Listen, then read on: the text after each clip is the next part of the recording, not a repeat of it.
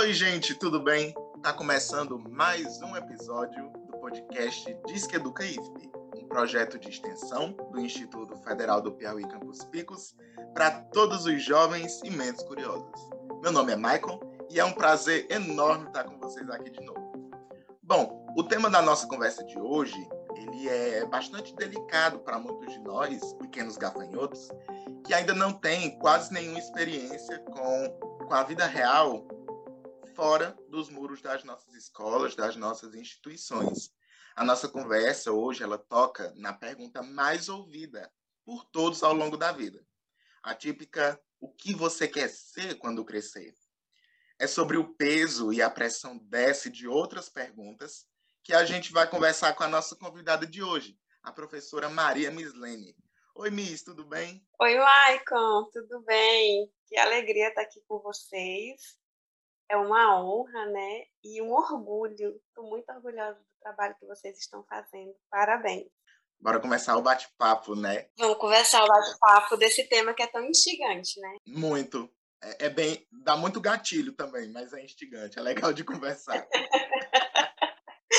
Bom, eu acho que o, o, o que talvez conforta o coração de quem está ouvindo e quem está nessa angústia de responder, de tentar responder essa pergunta, é o fato de saber que todo ser humano passa por essa experiência de tentar responder ou pelo menos de ouvir essa pergunta, né? O que é que você vai ser quando você crescer?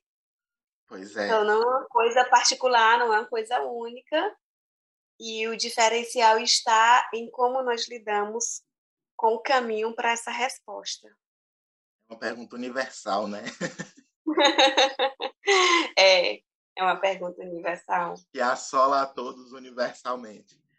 Bom, e, e, é muito normal que a gente tenha sonhos desde a infância sobre essas nossas futuras profissões.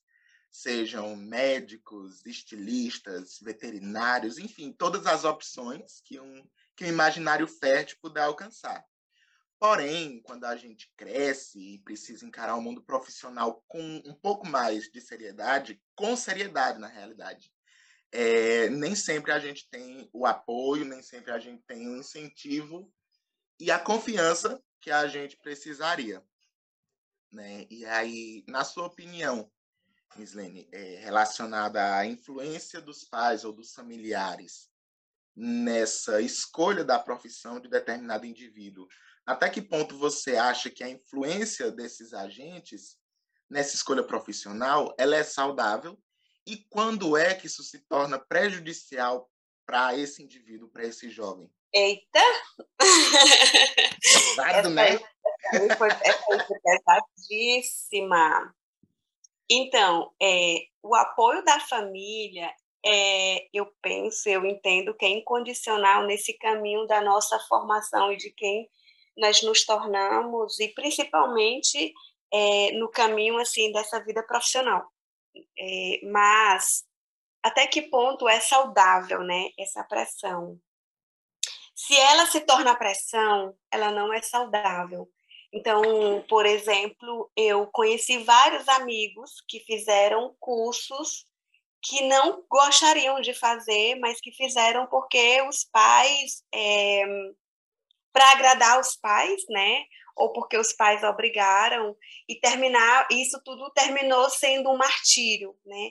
Eu tive conhecidos, amigos que eu vi chorando, porque faziam um curso, estavam na faculdade fazendo um curso em que não era aquilo que eles queriam ser, mas para é, para agradar ou mesmo como uma obrigação dos pais, eles faziam o curso. Então, quando se torna uma obrigação e não um diálogo para que pais e filhos encontrem o que é que faz o coração né, bater, tocar mais forte, quando passa dessa linha, eu acho que isso prejudica, né? Eu acho que isso não é bom. Então, a influência da, da família, dos pais, nessa, nessa procura para saber o que é que eu quero ser quando eu crescer, eu acho que ela é saudável quando ela é um, quando se torna, quando está é, dentro de um diálogo, sabe? Quando os, quando os pais, quando as famílias conversam e, e quando tentam encontrar. Porque, assim, não é todo ser humano que acorda, que nasce, já sabendo o que é que ele quer ser. Né? Tem até aqueles que morrem e não descobrem o que é que eles querem ser. Não foi nada tá consolador. e tá tudo bem, mas que existem pessoas que passam a vida toda e não se descobrem, não sabem o que é que querem ser e morrem sem saber. E, e tá tudo bem. Talvez, né? Mas, Talvez. Porque tem gente que nem para para pensar nisso também. Né? Tem gente que nem para para pensar que vai vivendo a vida, vai faz igual aquela música do, do, do, do pagodinho lá, deixa a vida me levar, a vida leva ah, eu. Sim, então, sim. Tem gente de fato que passa pela vida desse jeito, né? Deixando a vida levar, não se preocupa muito com essas coisas. Mas é, eu penso isso, quando a família dialoga, quando a família conversa, quando a família é, tenta ajudar você a você se encontrar, aí é saudável. Quando ela impõe ou quando o pai começa, ah, esse era o meu sonho, né? Ah, eu queria ser isso. E aí isso pode ter um efeito muito negativo em cima do jovem, que já tem suas questões particulares e ainda tem que resolver a sua questão e a do, dos pais que não conseguiram realizar-se profissionalmente naquela naquela formação e que é meio que, mesmo quando não é uma imposição, mas quando fica, ah, mas o meu sonho era esse. Uhum. Tem jovens que vai, que vai ouvir isso de boa. Ok, esse era o seu sonho, então tudo bem. Legal. Legal! E tem sonho que vai pegar, e tem jovem que vai pegar isso como se fosse uma responsabilidade dele, realizar uhum. o sonho do pai, né? Uhum. E aí, o do pai ou da mãe, né? É, dos pais. E aí, nesse momento, é, eu acho que, que não é legal. Acho que isso, essa influência ela é prejudicial e pode ter. Né? Você conhece, a gente conhece pessoas que mudam de profissão quando já estão com anos de carreira. Porque a escolha foi errada lá no, lá no início, né? E, e nós, aqui, aqui na nossa realidade, a gente tem muito de escolher pelo potencial econômico da profissão. Sim. Não é, Michael? Exatamente. É, principalmente para jovens que vêm de uma, uma classe social baixa, né? Mais vulnerável, né? Mais vulnerável, isso. Então, a escolha está muito ligada ao, ao retorno econômico, ao retorno financeiro daquela profissão. E não, talvez, de fato, por aquilo que ele gostaria de fazer e que dá prazer. Eu, eu sempre achava muito engraçado e sempre eu fazia, era objeto de reflexão quando eu, quando eu ouvia os jovens né, na, na, na Europa, e meninos, assim, colegas que eu conheci, é, franceses, que não fizeram faculdade. E eles não fizeram faculdade, eles fizeram um curso técnico, ou eles só terminaram aquilo que era exigido, né? E estava tudo bem. E, e, e, assim, por quê? Porque para eles que, que, vivem num país de primeiro mundo, eles não têm essa, essa necessidade de deixa eu procurar aqui uma palavra que não seja. Eles não têm essa necessidade que a gente tem é, é de se matar de trabalhar e, de ter que estudar essa pressão para poder ter um emprego que vai ganhar bem para ele poder comprar um carro, porque com um salário mínimo ele pode comprar um carro. Pois é. Você está entendendo? E com um salário mínimo, com dois salários mínimos, ele, ele, ele pode comprar uma casa, ele pode fazer uma viagem todo ano, viagem internacional, viagem assim, fora do continente, não é nem fora do país. E eu sempre ficava assim, quando eu conheci, eu falei assim, nossa, a gente nem tem esse direito de... a gente não pode não nem é sonhar. Se você não é rico... Eu conheci um, um, um rapaz, um amigo, hoje ele é um amigo tudo bem que ele era de família, a família dele é uma família né, de posses na Europa, mas assim, ele fez a faculdade, mas ele nunca se preocupou em ter que ir. E conheci também outros jovens que fizeram faculdade, que viram que não era aquilo que eles queriam e que foram plantar plantar verduras e legumes e vender na feira. Sabe? Eu conheci um casal que eles eles já estavam se organizando é, para largar o emprego deles, porque eles não estavam felizes naquilo, e eles iam vender é, produtos orgânicos. Então, Nossa, enquanto nós diferente. estamos não é? É o oposto. é o oposto. Nós estamos preocupados mesmo com, com essa sobrevivência. Uhum. E aí eu acho que, é, que isso influencia muito, né? Quando você vai escolher. E o conselho que eu dou para quem escolhe, também olhando isso, é tentar escolher uma profissão que não, que não agrida, né? Que não agrida você mesmo e que no decorrer do curso você vai se apaixonando e você vai encontrando é, razões que não sejam só a econômica, mas razões dentro da sua profissão para lhe dar prazer. Porque eu penso que não é justo, sabe, Michael? Você escolher uma profissão que não é aquilo que bate o seu coração, sabe? Que o coração não bate forte, que você vê um sentido. Eu sempre penso isso, eu acho que não é justo. Porque, assim, para mim foi isso, a minha profissão é o meu primeiro casamento. E casamento para mim ele é eterno, né? Então eu queria que fosse uma coisa eterna, uma coisa que bate no meu coração. E graças a Deus eu, eu sou muito feliz na escolha da minha profissão, que o meu coração ele ele bate sempre, ele acelera muito assim quando eu penso na minha profissão. Mas eu sempre pensava nisso, né? Mesmo quando eu nem sabia que eu ia ser professora, porque nem me passava na cabeça ser professora, né? Quando eu pensava nas, eu buscava essas respostas de do que é que eu quero ser quando eu crescer. Mas eu sempre pensava de, de, de algo, de me apaixonar por aquela escolha. Porque eu sou, eu, eu, eu sou movida pela paixão, eu preciso me apaixonar por aquilo que eu faço. Se não tiver paixão, eu, eu acho que eu, eu, eu não sei se eu consigo.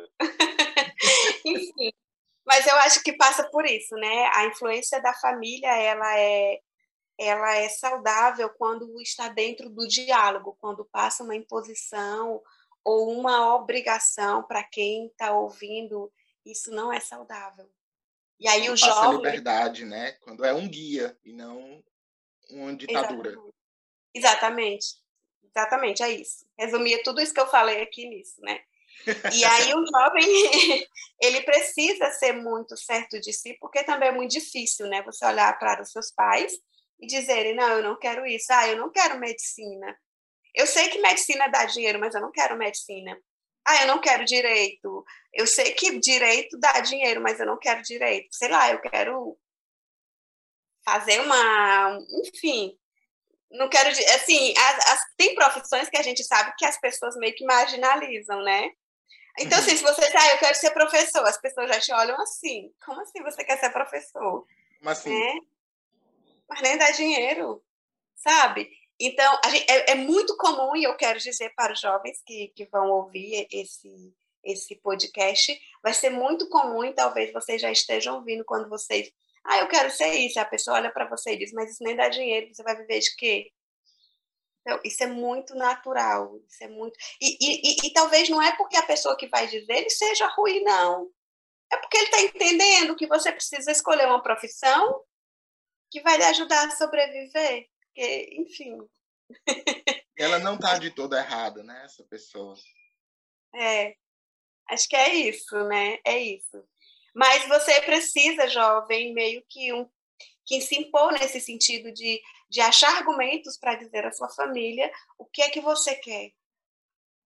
Porque também não adianta você estar tá sendo, você tá, você ser, ser um médico frustrado você ser um advogado frustrado, você ser um engenheiro frustrado, ou você ir para uma, uma, uma, uma profissão que não é o que você quer, que você está frustrado, que você está infeliz, porque em algum momento a conta vai chegar.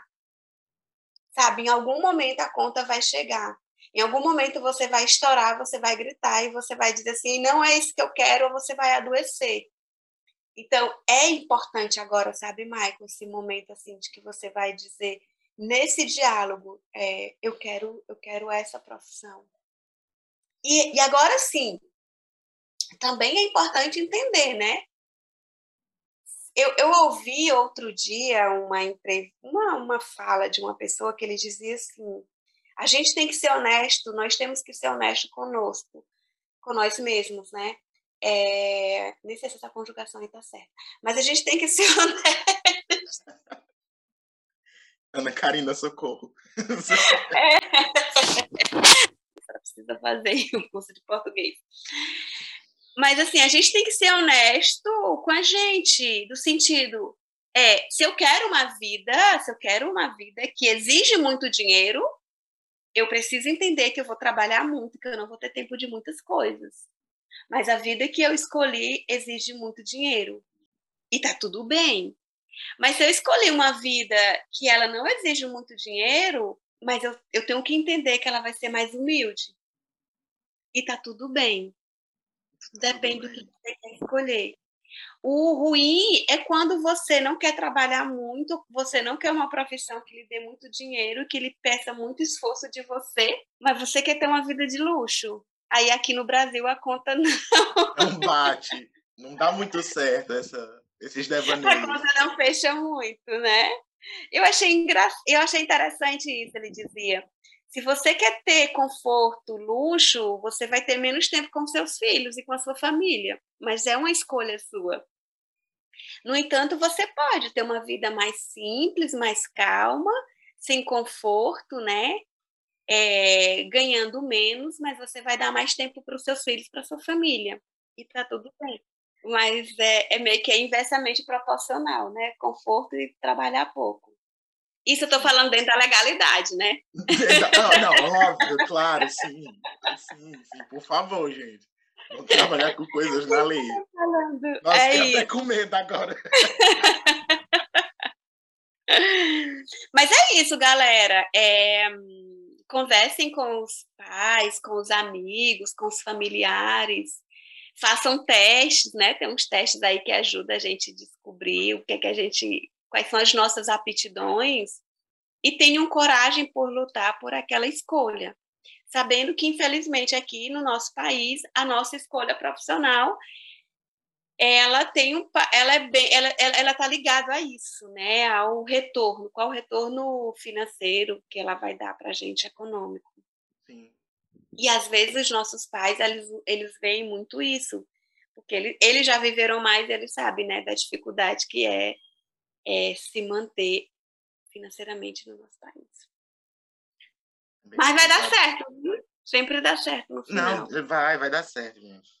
E aí, você falando mesmo sobre, sobre esse diálogo né, com os pais, para os jovens saberem dialogar, saberem se impor, de certa forma, um pouco mais, quando esse cenário ele é opressor para esse, esse jovem. E aí, dentro desse cenário, como é que você imagina ser é, a melhor forma de comunicar, de falar para os seus pais, para os seus familiares sobre as escolhas que muitas vezes não são as mesmas que eles imaginavam, que eles esperavam que você fosse seguir, que você fosse é, se dedicar? Então, primeiro eu, eu penso que, que você precisa estar seguro da sua decisão. E é, o que é muito difícil na idade de vocês, né? Você ter segurança de alguma coisa. Isso, tem uma coisa que a gente não tem, é sanidade e segurança. na, na idade de vocês é, é um pouco difícil é, vocês é, sentir seguro. Mas, assim, estar confortável, né, de que é esse curso aqui que eu quero fazer, ou de que eu nem, eu nem quero ir para a faculdade, eu quero eu quero ir por outro meio. Que também legal, tá outro meio legal, galera. outro meio legal, gente. Tudo que eu tô falando aqui é dentro da legalidade. E tá tudo bem, eu fiz o ensino médio, eu fiz o técnico e eu não quero fazer faculdade. Eu ouvi alunos falando sobre isso, não quero fazer faculdade. E eu confesso para vocês que alguns anos atrás eu ia dizer, mas que absurdo, você precisa faculdade, você precisa fazer faculdade, porque senão, e aí, como é que você vai ser? Hoje eu não digo isso. Né? Você não quer fazer faculdade? Não, então o que é que você quer ser? O que é que você quer fazer? Faça aquilo que você que, que bate forte no seu coração, aquilo que você vai lutar com todas as forças, né?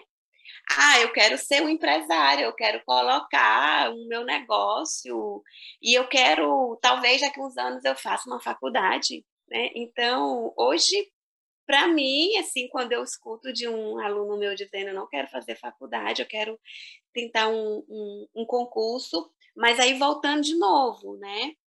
É, eu conversava com uma mãe de uma ex-aluna esses dias. ela terminou o ensino médio e ela não quis fazer faculdade, ela estava fazendo concurso, né? Concurso. E aí me ocorreu de dizer para ela assim, olha, é... aí volta também, o que que você quer ser? Se você quer um concurso de um salário mínimo no Brasil, tudo bem. Mas se você quer ter uma vida em que você quer é, ter um pouco mais de conforto, que você quer viajar, que depende do, do que que você quer né, como vida.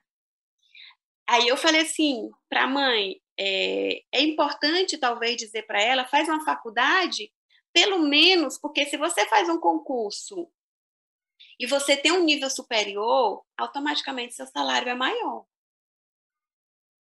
Então, assim, ah, eu não quero fazer faculdade porque eu não quero exercer aquela profissão, eu quero fazer um concurso. Tá, ok mas uma alerta, né, uma, uma, uma, eu, é, assim, uma reflexão, a faculdade também ajuda, o diploma de, de ensino superior ajuda a aumentar meu salário. Mas isso é só se eu estiver disposto né, a passar quatro anos na faculdade. Exatamente. Mas se não estiver disposto a passar na faculdade, eu quero só fazer um concurso de ensino médio, no problem. Né? Só são coisas assim que eu estou colocando para a gente refletir, sabe, Michael? Uhum. Para que é importante, que às vezes na idade de vocês, vocês não têm assim essa. Mas assim, você não quer fazer faculdade, você só quer fazer um ensino superior, você só quer fazer um concurso, tá tudo bem. Mas se você fizer um, um curso superior, aquele diploma, mesmo que você não vai exercer, a profissão vai te ajudar a ganhar mais se você fizer um concurso. Tá bom? Então, passando lá para outra para a pergunta mesmo, é, o melhor caminho é o diálogo e é quando você tem certeza daquilo que da sua decisão. E aí de conversar com os pais e mostrar para os pais, para a família, para os amigos, porque é uma pressão, porque hoje muita gente se acha no direito de interferir na vida da gente, né? Às vezes não é nem familiar. Exatamente, até um desconhecido que escuta sua vida ali na fila do banco, ele se acha no direito de emitir um parecer sobre, sobre as suas decisões. Exato. Então, a gente está num mundo muito assim. Então, assim, para essas pessoas ou para as pessoas que você julgar importante é, você se impor, você dizer ou você se justificar, é conversar e falar daquilo que vai fazer bem para você. Porque eu repito, não adianta você estar num curso de medicina se você está toda hora com sentimentos depressivos, com sentimento depressivo, com vontade disso ou daquilo, por porque não tem coisa por conta do curso, por conta da pressão, por conta de tudo. E de você ver que você queria estar em outro lugar e você está naquele lugar. Então eu penso que passa por aí de tentar explicar para a família é, o quão essa decisão vai vai vai tocar o seu futuro, né? Então, a, a, eu penso que essa conversa sincera, sabe, Michael? Uhum. De dizer assim para a família, família, então, muito obrigada. Eu fico feliz por todas as, por tudo isso que vocês estão me dizendo, pela preocupação. Vocês conseguem ver além, mas eu não me vejo feliz nessa escolha. E não é justo comigo, porque no final das contas é a minha vida, é a minha vida. Todo mundo vai estar tá bem, menos euzinha. É a minha felicidade que vai estar tá em xeque. Conversar, né? Meu conselho é isso, conversar e tentar mostrar e dizer assim, mas me dê apoio. Se eu quebrar a cara lá na frente com a minha escolha, me dê um ombro. me dê o um ombro para chorar. Não, é, sim, é parte de, de um conhecimento é, é, prévio de si mesmo muito grande e também de uma compreensão enorme por parte dos familiares, né? Porque é, se colocar no lugar deles também é necessário. Né? Você, você, claro, em, em todos os momentos você está desejando o melhor para esse indivíduo que você sustentou, que você criou, que você cuidou ao longo de toda a vida.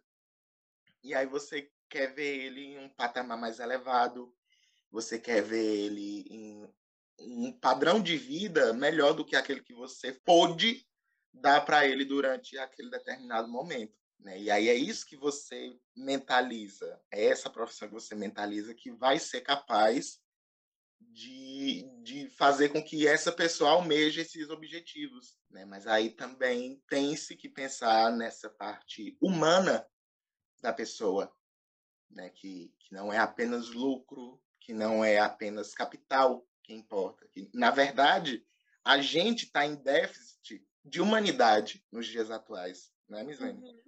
Uhum. Então tem-se que, que ter esse conhecimento prévio, tem que ter muita sabedoria com relação a isso, de ambas as partes. Isso. E você me falando, excelente. É, você falando aí, e eu me lembrei de uma coisa que eu sempre carreguei comigo. Quando a gente é bom naquilo que a gente faz, não importa qual a profissão que eu escolho. Exatamente.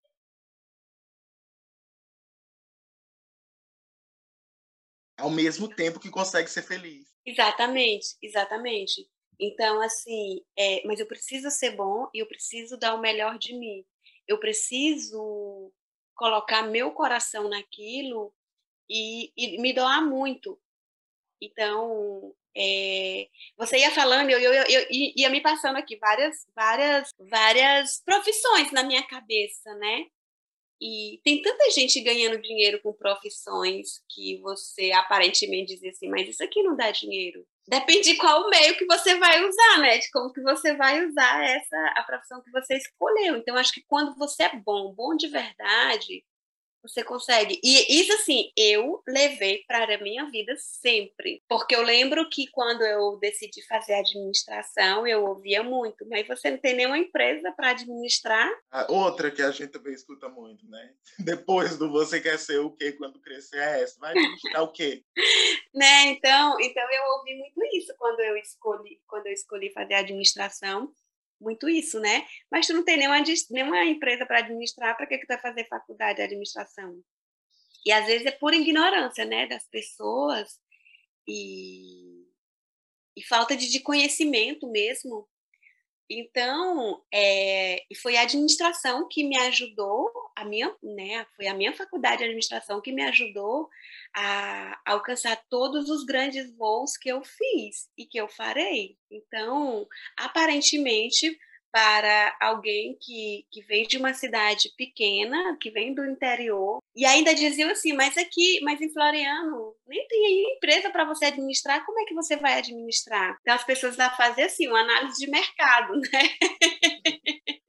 análise, já em marketing. Uma análise de mercado, né? Mas é, nem tem empresa, você não tem empresa, aqui não tem empresa, como é que você vai fazer a administração? Diz que eu vou ficar aqui, meu querido. Dentro de mim, uma voz dizia isso, né? então, também vai muito pela, pela, pela visão de quem está é, de quem está tentando solucionar o problema do outro, né?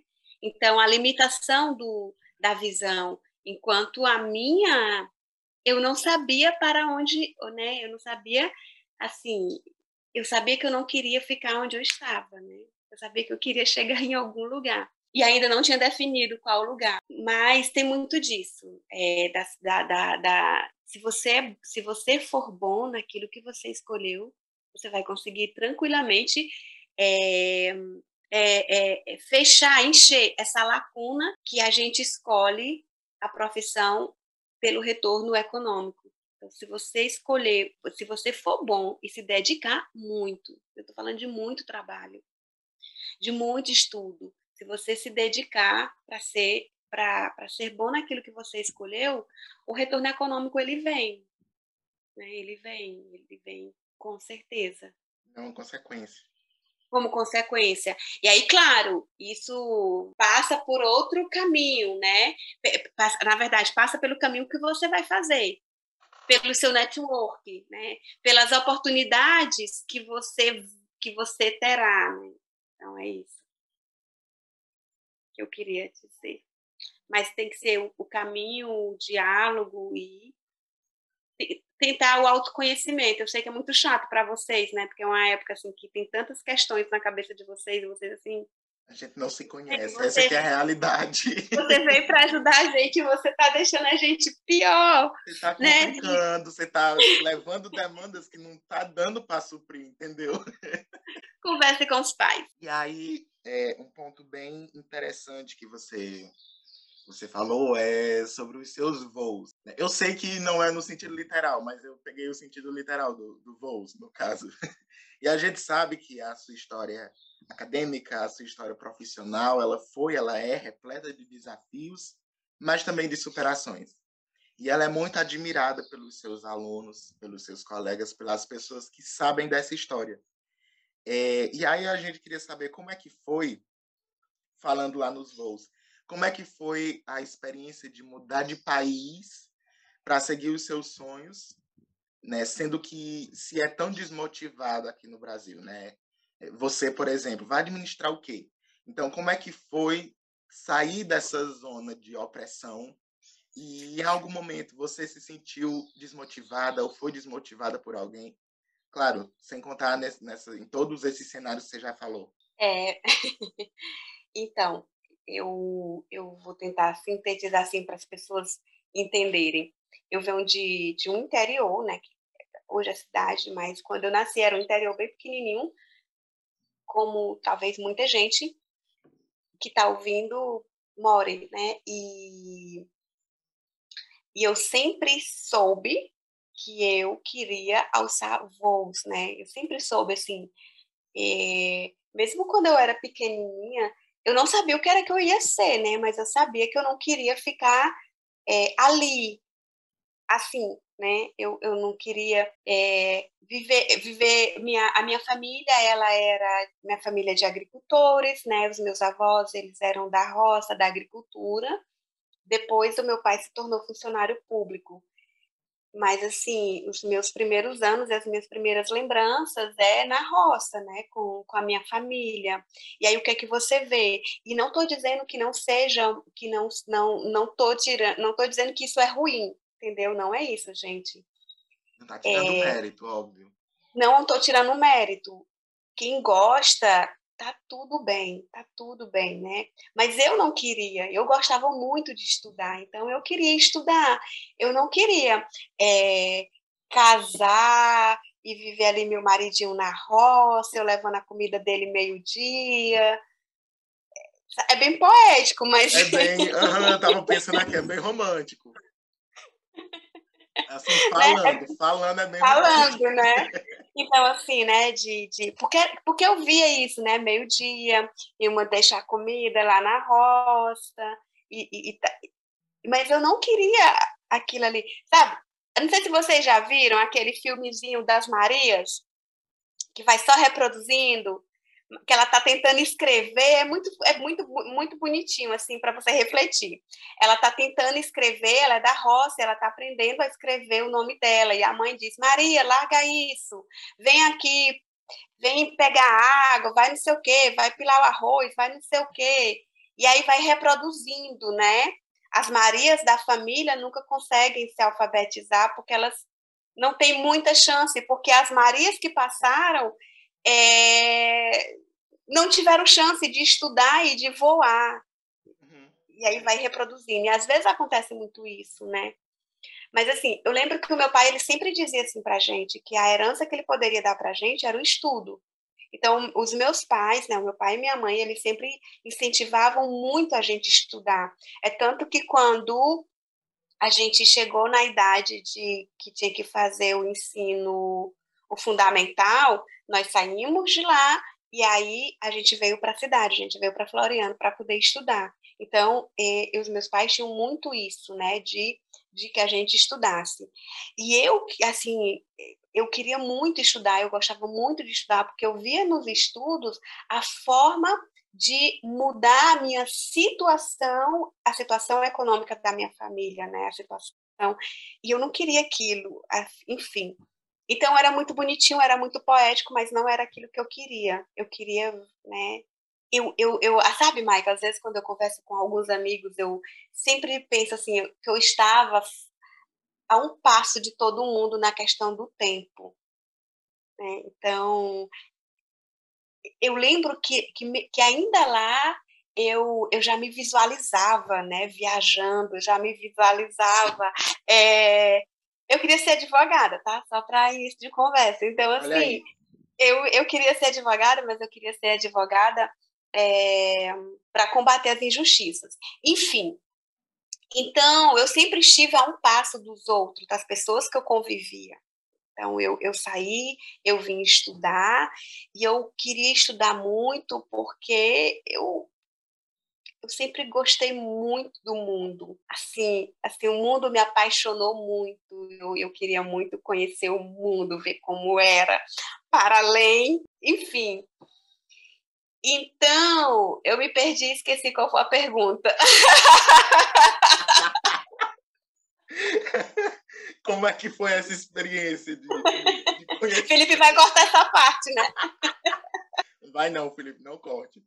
É, como é que foi essa experiência de sair do próprio país para seguir seus sonhos? Ah, tá, pronto. Sobre voltei. as desmotivações. É, é porque eu fui lá para Canavieira, né? Eu voltei um túnel lá, sabe, no tempo, me vi com 10 anos, numa conversa dizendo para as minhas amigas: ai, eu vou ser advogada. Olha? Então, assim, eu não tinha nem noção do mundo, mas eu já sabia que eu queria alguma coisa, né? Uhum. Então, quando eu vim para cá estudar, e, e assim, eu sempre tive muito certo de que nós precisávamos, que eu precisava estar perto de pessoas que iam me ajudar a, a caminhar, sabe? A fazer esse voo, voos que eu nem sabia para onde, mas eu sabia que eu ia. Então, assim, a experiência de mudar de país foi um negócio assim. É... Nossa, eu fui uma pessoa e eu voltei outra pessoa. Não tem como, não tem como. E quando eu estava lá, eu dizia assim para as amigas: eu acho que todo mundo deveria ter essa experiência de morar fora do país, porque assim você sai da sua zona de conforto total, literalmente. Sim. Né? E, e, aí assim você me pergunta em relação às pessoas da desmotivação. É, eu nunca ouvi muito as pessoas. Olha, isso é bom. Eu nunca ouvi muito as pessoas, né? Eu, eu eu fazia aquilo que eu queria fazer, né? Assim, tem uma. Eu, eu, na época da minha faculdade, eu era muito aquela assim, das, das motivacionais, sabe? Então eu lia muito, muito livro coach. motivacional. Muito coach. É, e tem, uma, tem um videozinho, uma historinha de um sapo e assim, era corrida de sapo, e tinha um sapinho bem mequetrefe. E deu a largada, e os sapos saíram correndo, e o mequetrefezinho bem devagar, no passo dele, né, no tempo dele. E a galera toda gritando e sorrindo dele, que ele não ia conseguir é, chegar. Ai, como é que você vai participar de uma corrida dessa? E a galera lá na arquibancada gritando, e o mequetrefezinho no passinho dele. E ele ganhou a corrida porque os outros foram afobados e saíram correndo e se cansaram antes de chegar no final. E como ele estava no passinho dele, ele conseguiu vencer a corrida. E quando Aí os repórteres sapos foram lá perguntar para o sapo vencedor que foi que, como foi que você conseguiu, porque ninguém acreditava e você não sei o quê. Descobriram que o sapo era surdo. Ele não escutava. Nossa, que reviravolta. então, assim, o, o sapo ele não escutava, sabe, Michael? Então, às vezes a gente precisa ser esse sapinho que não escuta. E eu era muito sapinho assim que não escuta. Então, assim, e eu também não compartilhava com todo mundo, porque eu não sabia o que era que estava no coração das pessoas. Porque, assim, se eu dissesse, é, por exemplo, mesmo na época da faculdade, quando eu dizia assim, ah, eu vou fazer mestrado, eu vou fazer doutorado, os meus amigos sorriam de mim, os meus amigos da faculdade. Vai fazer aonde, doida? Aqui nem tem. Porque, assim, na minha época de faculdade, por exemplo, hoje, Maico, no ensino médio, estuda com professores que são doutores. Eu fazia faculdade, na minha faculdade tinha um professor mestre, que era um professor de enfermagem.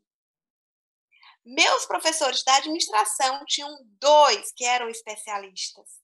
Então, era muito distante da nossa realidade isso. Era uma coisa quase impossível, né? para nós, para nossa realidade, fazer mestrado. Mas eu, na época, eu participava de um movimento nacional da renovação carismática católica chamado Ministério Universidades Renovadas. E todo ano a gente tinha um encontro nacional com os jovens é, do Brasil todo. Então, eu juntava todas as minhas economias para esse evento. E eu ia para esse evento, né? Eu tinha, eu coordenava um grupo de oração dentro da minha faculdade. E e aí eu ia para esse evento todo ano. Então lá eu conhecia gente do, do Brasil todo. E a galera que era uma outra realidade da minha faculdade. Então eu via meus amigos, enquanto na minha faculdade a gente não podia nem sonhar em fazer mestrado, porque era uma realidade distantíssima, eu tinha contato com pessoas que faziam doutorado sanduíche. Meninos e meninas que faziam parte do doutorado no Brasil e que faziam outra parte do doutorado fora do Brasil. Eu tinha colegas que estavam estudando para fazer doutorado na Alemanha. Eu tinha colegas que estudavam, que estavam se preparando para fazer doutorado na Espanha. Então eu vivi em duas, em duas realidades paralelas, né? Uma vida dupla. Uma vida dupla, né? Então, assim, eu estava perto desse povo. E desse povo que me ajudava a entender que era possível. Não era um filme que eu via alguém saindo de casa para estudar, eram amigos meus que eu convivia, né? É, não presencialmente, não próximo, mas que eu tinha contato. Então, quando eu vi a galera dizendo, ah, meu Deus do céu, você Já vai para fora do Brasil. Brasil. Eu já quero, já quero. né? Aí quando eu voltava dos eventos, né, era outra realidade. Então, era assim, os meus amigos faziam concurso para os, os tribunais, para os bancos, e eu não queria aquilo. Sabe, eu não queria aquilo. E eu lembro que quando a gente estava no final da faculdade, a maioria dos meus amigos já tinham passado num concurso e estava todo mundo de carro. Eu era a única que não tinha um carro.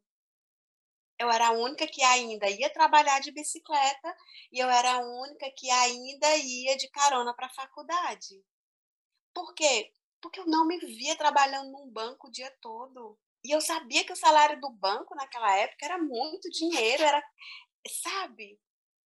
E eu ainda estava trabalhando numa empresa privada, eu ainda ia de bicicleta, mas eu sabia que não era aquilo que eu queria. Eu via os meus amigos no, nos T da vida, nos tribunais, mas não era aquilo que eu queria, né? Então, é... mas eu acho que era porque eu era surda, sabe?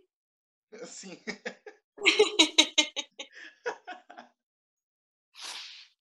Porque assim, se eu fosse ouvir tudo, tá entendendo? Era uhum. muito difícil, porque assim, a minha galera, o meu povo, tava todo mundo lá nos seus, nos seus carrões, nos, com dinheiro, eu ainda tava ali, ó.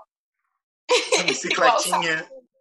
Eu tava igual o sapinho, né? Andando hum. e e eu lembro que eu via muito, assim, tinha amigos que diziam, ah, é a igreja que tá, que tá tirando de você, cadê a Mislene que entrou na faculdade cheia de não sei de quê? Mas eu sabia o que eu queria, né? Eu só não estava compartilhando, porque, enfim, né? era, era outra ninguém realidade. Ninguém sabe, ninguém estraga. Ninguém sabe, ninguém estraga. Então, o conselho é isso.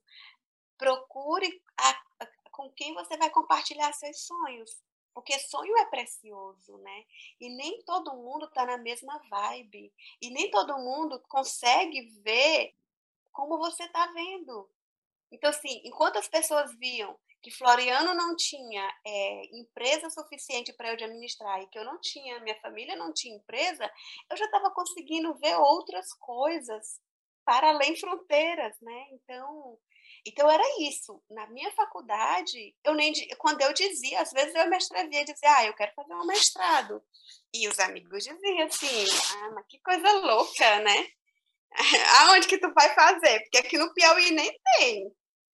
Então a gente era muito limitada geograficamente. E estava uhum. tudo bem. Eu entendo que naquela época era muito ousado, né? A dizer assim, ah, eu vou fazer fora do Brasil. Com que dinheiro, criatura? Tu ganha um salário mínimo. Às vezes nem isso. né? Às vezes nem isso.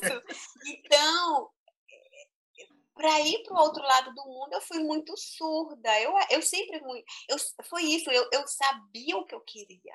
Então, meio assim, não adiantava as pessoas. Então, acho que, acho que nem diziam mais, assim, porque eu nem ligava mais. Então, por exemplo, quando eu fiz concurso para ser professor, é, eu não disse para ninguém. Só uma amiga que me disse assim, Miss, tu queria ser professora, vai ter concurso para a UESP. Aí eu, ah, é? Aí eu fiz o concurso. Quando eu passei no concurso, era para professor substituto em fronteiras, porque isso implicava eu ter que deixar meu emprego de sete anos, que eu trabalhava aqui, deixar minha família, deixar tudo e ir para fronteiras, que era um lugar que eu nem sabia geograficamente onde era. Depois foi que eu fui olhar e vi que era por banda de picos. Então, eu não contei para ninguém. Eu fiz o concurso, fiz a prova, fiz tudo, passei. E quando eu disse que eu ia, eu ouvi amigos dizendo: Mas você é uma louca, a UESP está pagando atrasado, como é que você vai largar seu emprego de sete anos, sua família, sua casa? Não é o tempo ainda, você não está preparada para ir. E eu disse: Eu não consigo mais ficar, eu preciso ir embora, eu preciso conhecer outras coisas, né? E aí foi quando eu fui para Fronteiras, uma cidade perto ali de vocês, aí de hum, Francisco Sim. Santos, né?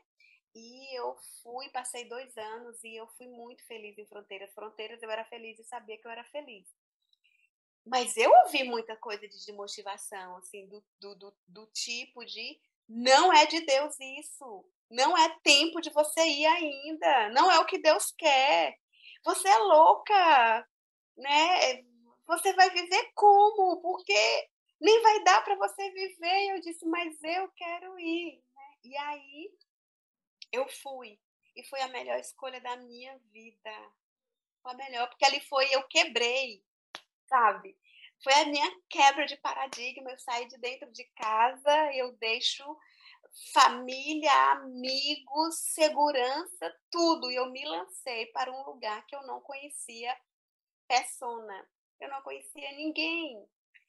E lá eu fiz muito bons amigos, eu fui muito feliz naquela terra.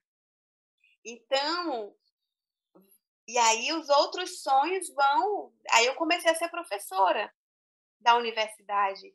Então começa a ser mais forte ainda a história de fazer mestrado, de fazer doutorado e de ser professora. Então eu deixo aquela perspectiva porque eu queria trabalhar em empresa, eu queria ir para uma multinacional. Eu queria ser assim fodástica como como é, é, administradora de multinacional. Esse era o meu projeto.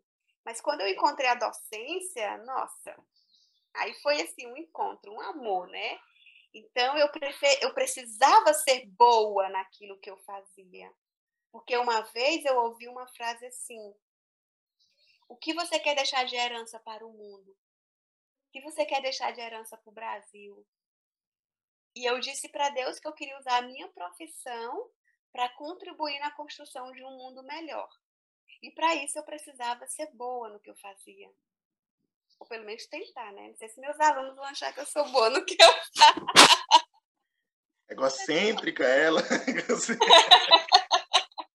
Tem dia, né, professora, que as suas aulas não é muita coisa. Tem mas dias que nem aula tem, mas a gente releva.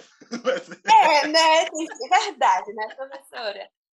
Mas aí foi onde eu comecei, né? Essa minha busca pelo conhecimento.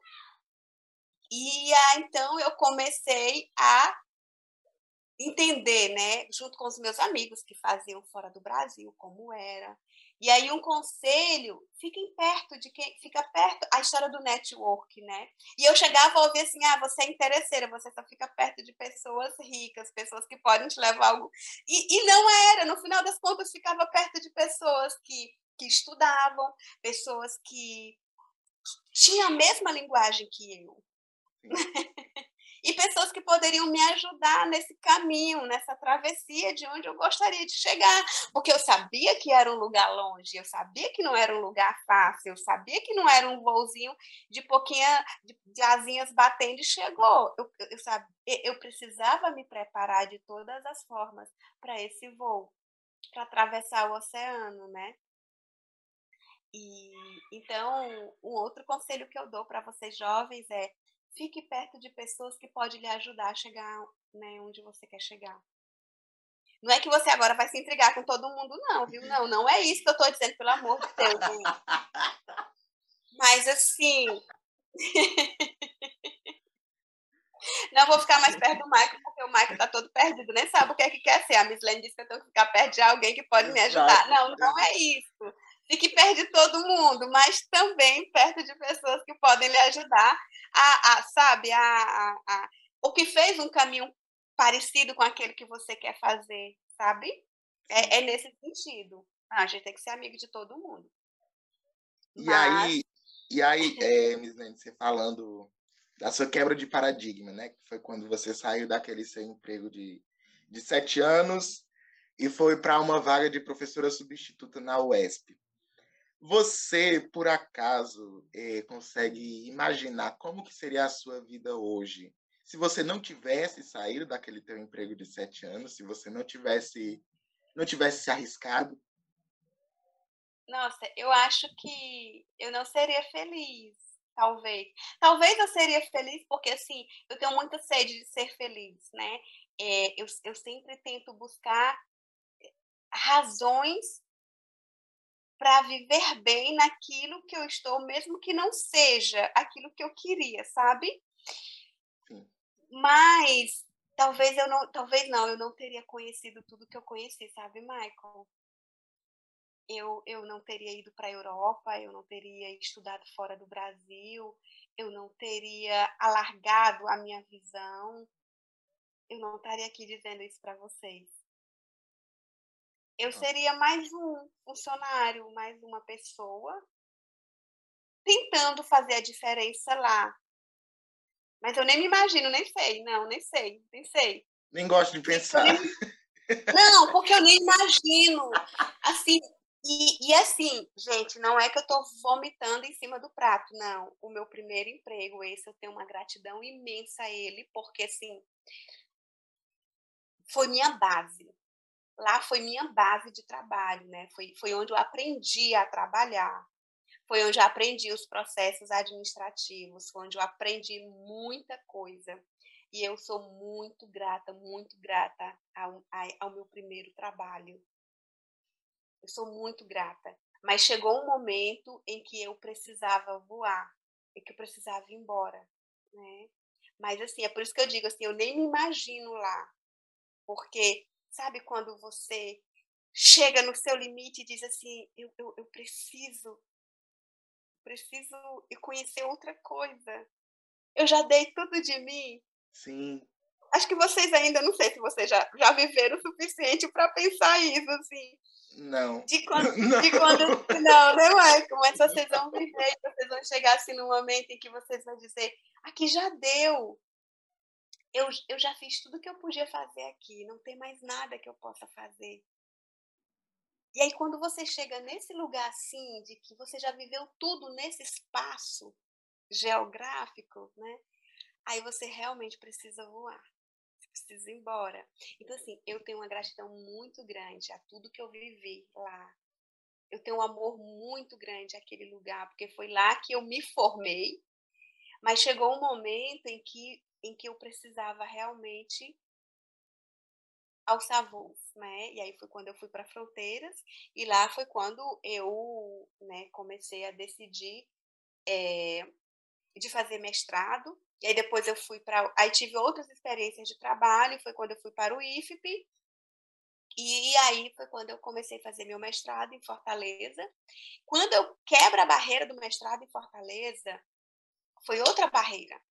Porque, assim, quando eu fiz mestrado em Fortaleza, até para visitar Fortaleza, Fortaleza ainda era assim, um negócio, uau, só os ricos poderiam ir para Fortaleza. Né? E aí, é, mais uma vez, eu, eu, eu encontrei um amigo meu de faculdade que fez mestrado em Fortaleza. E ele, Miss, vem que é possível. Vem que dá. Eu fazendo mestrado em Fortaleza. Ele, tô, vem que é possível. Porque, assim, eu, eu, eu brinco, sabe, Mike, que às vezes, assim, nós aqui, alguém bota para nós que tem uma barreira invisível, que a gente não pode sair do Piauí e que a gente tem que se limitar a isso aqui, e a gente não tem que se limitar a isso aqui, a gente tem um mundo que a gente pode correr e que a gente pode escolher qualquer lugar do mundo para viver, né? E aí o meu amigo me disse, Miss, a barreira ela não existe, vem. E aí eu fui fazer mestrado lá e eu vi que que não tem, que qualquer pessoa podia ir, depois outros amigos meus foram. E aí foi quando foi afunilando a questão do ir para a Europa, né? Eu conheci a professora que me disse, você quer ir? E eu disse, eu quero. E aí ela disse, aprenda francês que você vai para a França, né? E eu fiquei, meu Deus céu, eu não acredito. Se você me perguntar, você imaginava como seria lá? Não, eu não paro para pensar como vai ser. Eu só paro para pensar o que é que eu preciso fazer para ser. E era isso. Miss Lene, mas você nem fala francês? Aí eu só pensava assim, mas eu vou aprender. Eu preciso aprender. Eu preciso aprender, sabe? Então, assim, eu nunca parei para pensar como vai ser. Não. Eu sempre pensava o que eu preciso fazer para ser. E aí, vamos embora para a Europa. Mesmo ouvindo, eu, eu acho que quando chegou já no tempo da Europa, as pessoas já não me diziam muitas coisas. Na verdade, ninguém me disse nada. Depois me disseram. não faria diferença. Não faria diferença. Mas depois os amigos me disseram que entre eles eles diziam: Meu Deus, ela é louca. Ela não sabe falar. Ela não tem dinheiro para ir. Ela não tem bolsa disso. Como é que ela vai, minha gente? Depois, já sabe? Uhum. Aí as meninas dizem assim: a gente falava entre nós mas ninguém me dizia mais nada, porque sabia que não adiantava dizer. Porque quando eu disse, quando eu disse que eu ia, eu já tinha feito o processo seletivo, eu já tinha feito tudo. Só foi na mesma assim, eu não fui perguntar o que é que vocês acham. Não, eu só disse então, gente. Vou para a França. Eu vou para a França. Eu tive um amigo, um amigo que fez, ele fez doutorado de sanduíche na, nos Estados Unidos, e ele dizia assim, Miss, é muito difícil. Miss, tu tá indo muito feliz, muito alegre, mas tu vai ver muito difícil. E aí, eu, eu só pensava assim, Deus não vai deixar eu sofrer mais do que eu posso. E ele era ateu, né? Ah, Esse sim. meu amigo, ele era ateu. Aí eu disse assim, é porque tu é ateu e tu não acreditava em Deus, mas Deus não Tu sofre porque tu é ateu. tu sofre, tu sofreu porque tu é ateu, mas Deus não vai deixar eu sofrer. Aí ele olhava para mim assim, Miss, tu vai me dizer depois, viu? Mas assim, mas ele dizia, mas você tem que ir. Ele me estimulava, ele disse, você tem que ir. Vai, eu estou muito feliz, eu estou muito orgulhosa, você vai voltar uma outra pessoa. Você vai mudar muito. Aí eu dizia, nada que eu vou mudar, eu vou ser a mesma pessoa. Ah, mas ele dizia, mas você vai sofrer muito, porque é muito difícil. E eu, tu que é ateu, o quê? Eu? eu, eu com a Júlia desse jeito. eu dizia, tu que é ateu, porque Deus não vai deixar eu sofrer. Ai, é muito. Eu ia Na verdade, eu pedi assim a Deus: não me deixa sofrer aquilo que eu não posso suportar. Só isso. Então, assim, eu não, mesmo ele me dizendo, mas eu nem. E, aí, e assim, cara, tinha coisa, Marco, que eu ficava, meu Deus. Que as pessoas perguntavam, e isso aqui? Eu disse, eu não sei, eu vou descobrir quando... do básico, sabe? Do dia a dia, assim, que eu não parei para pensar como seria. Assim, uhum. Ainda bem que tinha um amigo meu que foi, que eu conheci em Fortaleza, que foi também comigo. Então, ele se preocupava, né, nessas coisas básicas, em abrir uma conta no banco lá, em comprar um chip, e não sei o quê. Porque, assim, eu não parei para pensar nessas coisas, eu só estava parada assim, como é que eu vou fazer para ir para a faculdade estudar? Então, assim, o dia a dia, como é que você vai fazer supermercado se você não sabe falar? Gente, eu não sei, eu vou ver tudo lá. Quando eu chegar lá é que eu vou descobrir, gente. Ah, e deu certo. Deu certo, gente. Eu voltei. Eu sobrevivi. Sobrevivi, tudo contar. bem, tudo bem que eu só pagava as coisas no cartão, porque assim, como eu não entendia quando o caixa dizia o valor, então não podia puxar o dinheiro e dar, né? Porque eu não sabia quanto era. Então eu só puxava, eu só pagava em cartão, porque de qualquer forma eu não ia passar vergonha. E no final das às vezes eu esticava assim o o pescoço para tentar ver lá na tela do caixa quanto foi que deu, né? Porque a, caixa, a pessoa falando, eu não ia entender o que era, quanto era, então.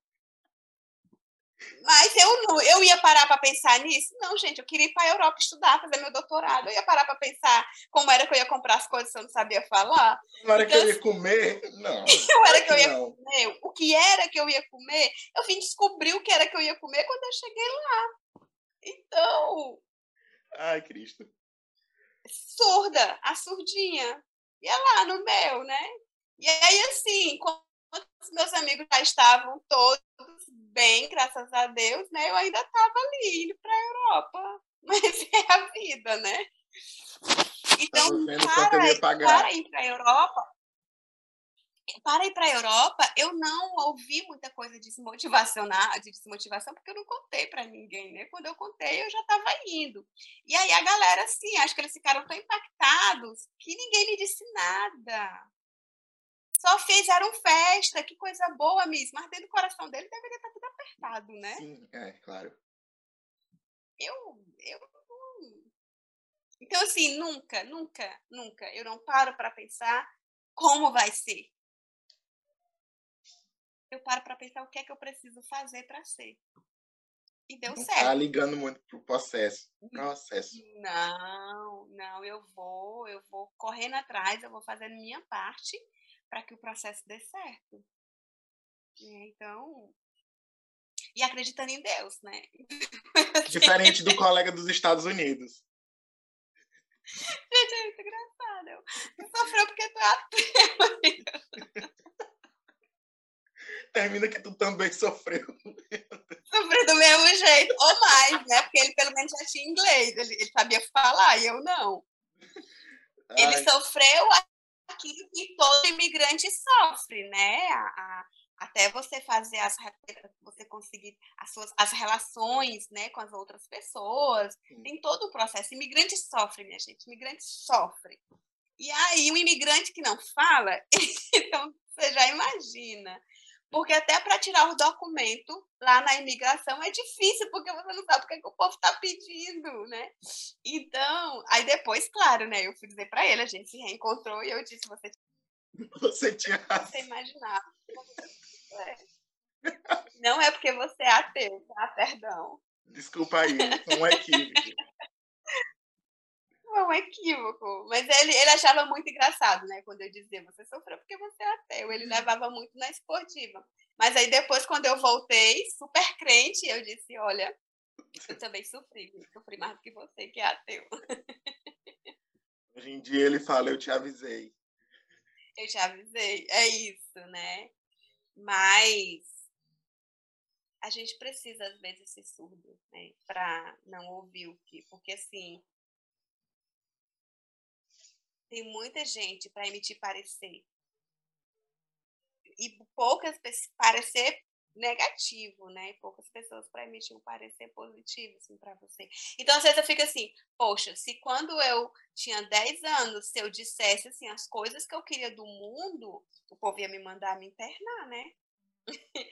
Porque assim, uma pessoa lá no interior dos interiores, né? É, já pensando assim,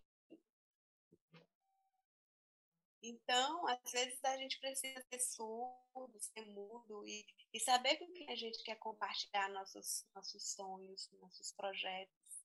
E principalmente agora nessa fase de vocês que estão escolhendo né, o futuro de vocês, o que é que vocês querem ser, é, o que é que vocês querem, qual a faculdade que vocês querem ser. Então, tenham um cuidado com as pessoas que vocês sabem que vai falar a mas que vão falar a verdade com caridade que vão falar a verdade e que vão realmente orientar, né? E não desorientar. Exato. então, aí desorientando também. Tem, é, tem uma galera também que tenta orientar desorientando, né, Mislene? Mas, mas enfim. É, a gente sabe que, que sair do ensino médio, que sair da, da universidade encarar o mundo profissional, assim como você fez, o mundo acadêmico também, não é nada fácil. Né? Então, além desse, quais os outros encaminhamentos, os outros conselhos que você dá para quem está nessa situação, ou até para os que ainda não sabem qual caminho profissional seguir? Oriente-nos, por favor.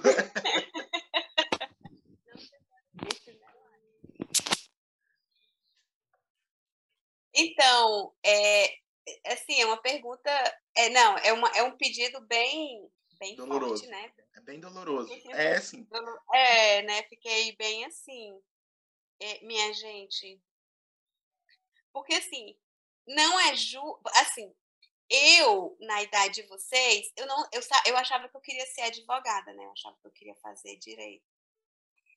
E depois não deu certo fazer direito, foi quando eu fui para administração. Então, se você me perguntasse, você já tinha certeza que era aquilo que você queria? Eu ficava oscilando, eu queria ser jornalista, eu queria fazer direito. Então eu ficava oscilando entre profissões. Então quero dizer, se você também oscila, é super normal.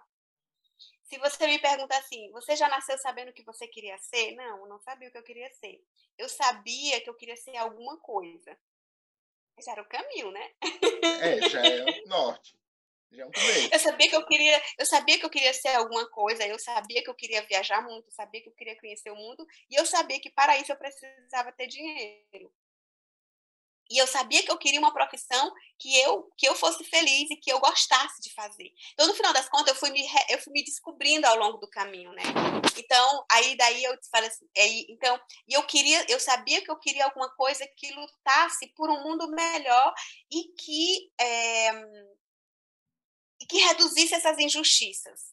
Aí por isso que eu fui para o direito. Aí depois eu conheci o jornalismo que, que né, denunciava, que não sei o quê. Aí eu queria também. No final das contas, não deu certo nenhum dos dois. Aí eu fui para a O plot twist no final. No final não deu certo nenhum dos dois. Então, eu fui para onde eu fui. muito a situação, Miss Lei. Não, né? Não, mas talvez tenha alguém aí que vai fazer os vestibulares, não vai dar certo, ele vai lembrar de mim. É. Então não se frustre. A gente chora, a gente fica, ai meu Deus, por que não? Mas aí canta aquela música, por que não eu? Ah, por que não eu? Mas é isso, né? Aí você vê, poxa, meu coleguinha que estudava menos do que eu conseguiu e eu não. Acontece, gente. Então, e aí daí foi quando eu descobri a administração e Bom, o que eu tinha era administração, era. Então, é na administração que eu vou me reencontrar para eu conseguir aquilo que eu quero. Aí eu fui me readaptando, né? é isso, gente. Igual camaleão. A gente vai mudando a cor de acordo com a árvore que a gente está. Então, assim, se vocês conseguirem é, encontrar qual é o caminho que vocês querem, porque eu tenho alunos queridos que eu amo muito que estão perdidos, que não sabem Estou no terceiro ano do médio, não sabe o que é que quer ser da vida. Doeu, hein? Doeu, hein? Doeu. E tá tudo bem. Não se cobre por isso. Vamos fazer agora o processo de, de autoconhecimento. Como eu disse no início, existem os testes vocacionais. Faça um teste vocacional, converse com as pessoas é, que você sabe, não para impor a você o que é que você tem que fazer, mas pessoas que vão lhe ajudar nesse processo de autoconhecimento. E diga, então, olhando para mim de fora, olhando de fora, o que é que você acha assim? Quais são as minhas aptidões, né? Para você ir começando a achar o seu o seu espaço no mundo, né? Mas no final das contas, dentro de você essa resposta ela já está lá. O que que você gosta de fazer? Sim, sim. Faça essa pergunta. O que é que eu quero deixar para o mundo? Né? Que a resposta não seja nada.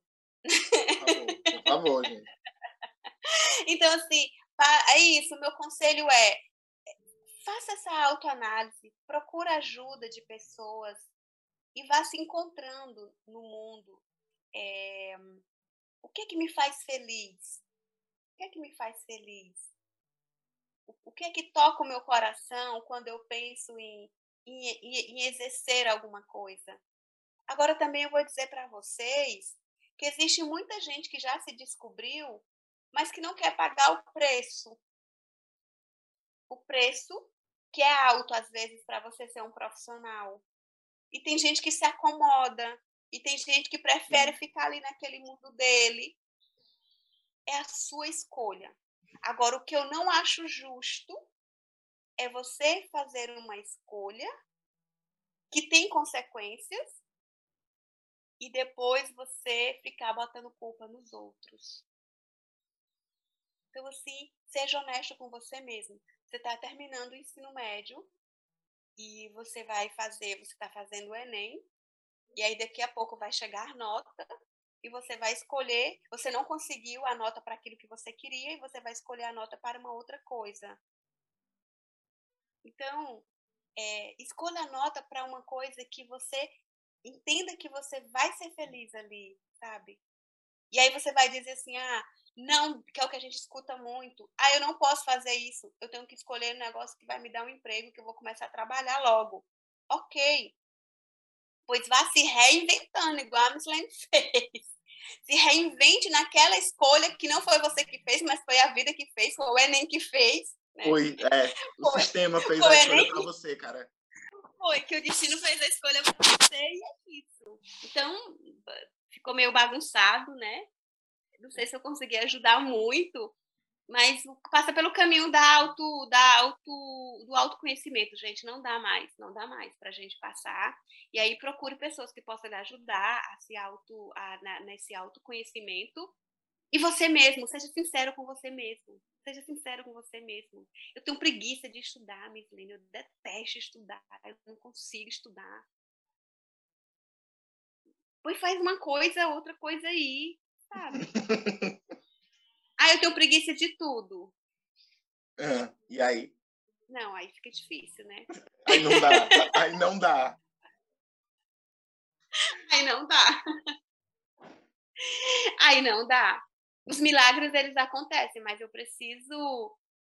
E vou fechar a minha fala assim, né?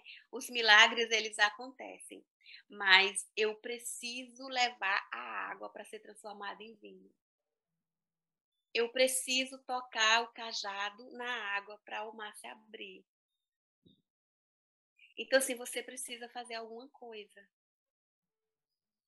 Você pode estar na melhor escola, você pode estar na melhor família, você pode estar no melhor lugar do mundo. Mas se você não se levantar para levar água ou para tocar o cajado na água, é difícil o milagre acontecer. A gente precisa levantar. Né? E todos os milagres, agora como cristã, eu vou falar em todos os milagres que a Bíblia fala né, que Jesus fez com as pessoas. A pessoa teve que fazer alguma coisa. Até no paralítico que não conseguia se mover, ele deve ter pedido para os amigos, me levem. E os amigos botaram e levaram e cavaram um buraco na parede e jogaram o paralítico lá pela parede. E eu não sei qual é a condição que você que está me ouvindo agora está. Não sei se você está paralítico nos seus estudos, nos seus sonhos, nos seus projetos. Eu não sei como é que você está, não sei como é que está a situação, a condição que você está. Ou se você está enérgico para correr, para ir atrás, para levar um balde de água, para tocar o cajado. Independente de qual seja o estado de alma que você está hoje, você precisa fazer alguma coisa. Nem que seja pedir a um amigo. Eu não consigo caminhar. Mas leve-me até onde, até ali, aquela pessoa que pode me ajudar a, a encontrar a minha escolha. Então, o meu conselho é esse: procurem ajuda para se conhecerem e para saber uh, qual é a melhor escolha. Aqueles que já escolheram, que sabem o que quer, é, procurem com quem vocês devem guardar o sonho de vocês, porque nem todo mundo está na mesma vibe. E se por acaso você ouvir alguma coisa que vai desmotivar os seus sonhos, faça como o sapinho surdo. Não escute, não ouça. Ouça você, o seu coração, a sua vontade de vencer, a sua vontade de lutar, a sua vontade de ir até lá. E, e se você sabe onde, né, onde você quer ir, é, e já tem com quem compartilhar os seus sonhos, procure estar perto de pessoas que vai ajudar você a caminhar. Network. Na escola, os professores, que você sabe que vai lhe dar um estágio bom. Se você quer na área acadêmica, as pessoas que vão lhe ajudar a você pesquisar. Se você quer um trabalho babado, fodástico na empresa, procure pessoas que vão lhe ajudar a achar esse lugar, entendeu? leia, estude, pesquise, mova-se, movimente-se. E no final das contas, escolha aquilo que seu coração bater forte.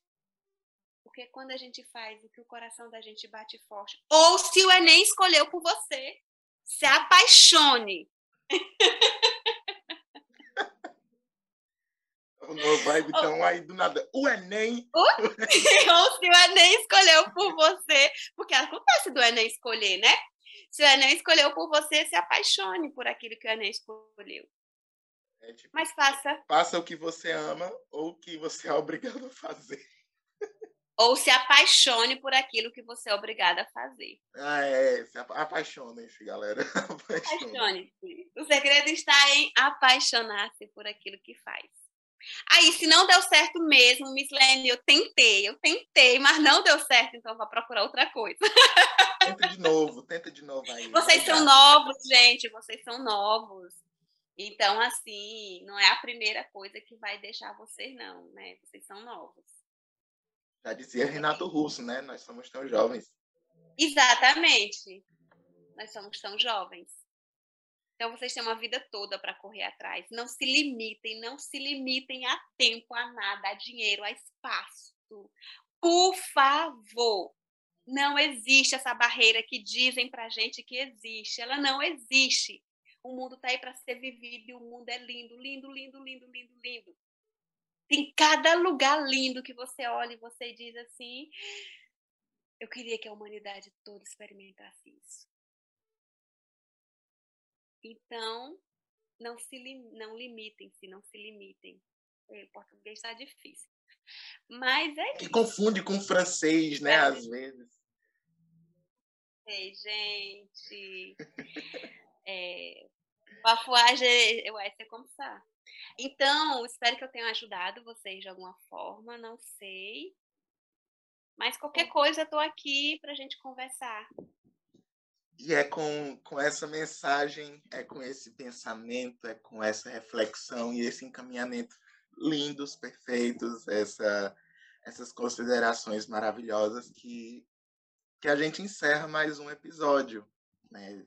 Mais um episódio que trouxe muito acalento, que trouxe muito conforto, que trouxe muito conhecimento e que a gente conseguiu, eu espero, né, que a gente tenha conseguido transmitir para o público que vai escutar esse episódio, que vai consumir esse podcast, transmitir justamente esse sentimento de conforto, esse sentimento de que de que você não está sozinho, né? de que aquilo que, que te aflige também aflige a muitos outros e que você pode dividir os seus sofrimentos, dividir os seus sonhos também. Então, é apenas um enorme, enorme, enorme obrigado que eu tenho para te dar, Miss Lene. É, muito obrigado por esse show, muito obrigado por, por essa aula de ser humano que você deu, tá? Muito obrigado. Ah, obrigada a vocês. Eu realmente espero ter, ter contribuído de alguma forma, porque um dia eu, eu prometi a Deus que eu doaria a minha, a minha profissão para a construção de um mundo melhor. E eu tenho tentado. Então, cada vez que eu vou falar sobre alguma coisa relacionada a essa construção, eu fico sempre com medo, eu sempre peço a Deus, né? Quando a gente foi começar, eu pedi a Deus que Deus me usasse para de alguma forma ajudar algum jovem que precisa, que está nesse momento de, de escolha, né? E eu espero que Deus tenha usado, porque a minha profissão eu coloquei para Ele e talvez seja por isso que eu sou tão apaixonada pela minha escolha profissional, né? Porque foi uma foi a forma que eu encontrei de contribuir para a construção de um mundo melhor. Então, escolha alguma coisa em que vocês possam ter esse sentido. Sentido. Como é que eu vou ajudar o mundo a ser melhor? A gente está vivendo tempos tão difíceis, né? a gente saiu, está saindo de uma pandemia e entra numa guerra. Que Deus impeça de ser uma terceira guerra mundial, né? Mas o mundo precisa de profissionais comprometidos com aquilo que faz, apaixonado e que veja na sua profissão é, não somente uma forma de resolver a nossa vida financeira. Não estou dizendo aqui que o dinheiro não é bom, o dinheiro é ótimo mas que a, o mundo precisa de profissionais que coloquem sua profissão a serviço de um mundo melhor. E o dinheiro ele vem, sabe? O dinheiro ele vem como consequência. Se você for bom, se você fizer aquilo com amor, o dinheiro ele vem. Você vai poder viajar e comprar tudo que você quer. Então, é isso. Espero que eu tenha contribuído com esse com vocês, com a ajuda de vocês e escolham alguma coisa em que vocês possam ajudar a construir um mundo melhor, porque o mundo ele precisa de pessoas comprometidas em transformar a nossa sociedade é, cada vez melhor. Tá bom? Beijo no coração, Deus abençoe vocês e foi ótimo. Adorei. É isso, galera. Como tudo que é bom dura pouco, a gente chegou ao fim do nosso episódio. Mas não para por aqui. Acompanhe a gente no Instagram, arroba disque, underline educa, underline if. Nos dê o seu feedback sobre esses, sobre outros episódios, seja nos nossos posts, nos nossos stories ou na área de comentários anônimos que está lá na bio do Instagram. E aguarde por novidades. Espero que vocês tenham gostado. Tchau, tchau e até a próxima.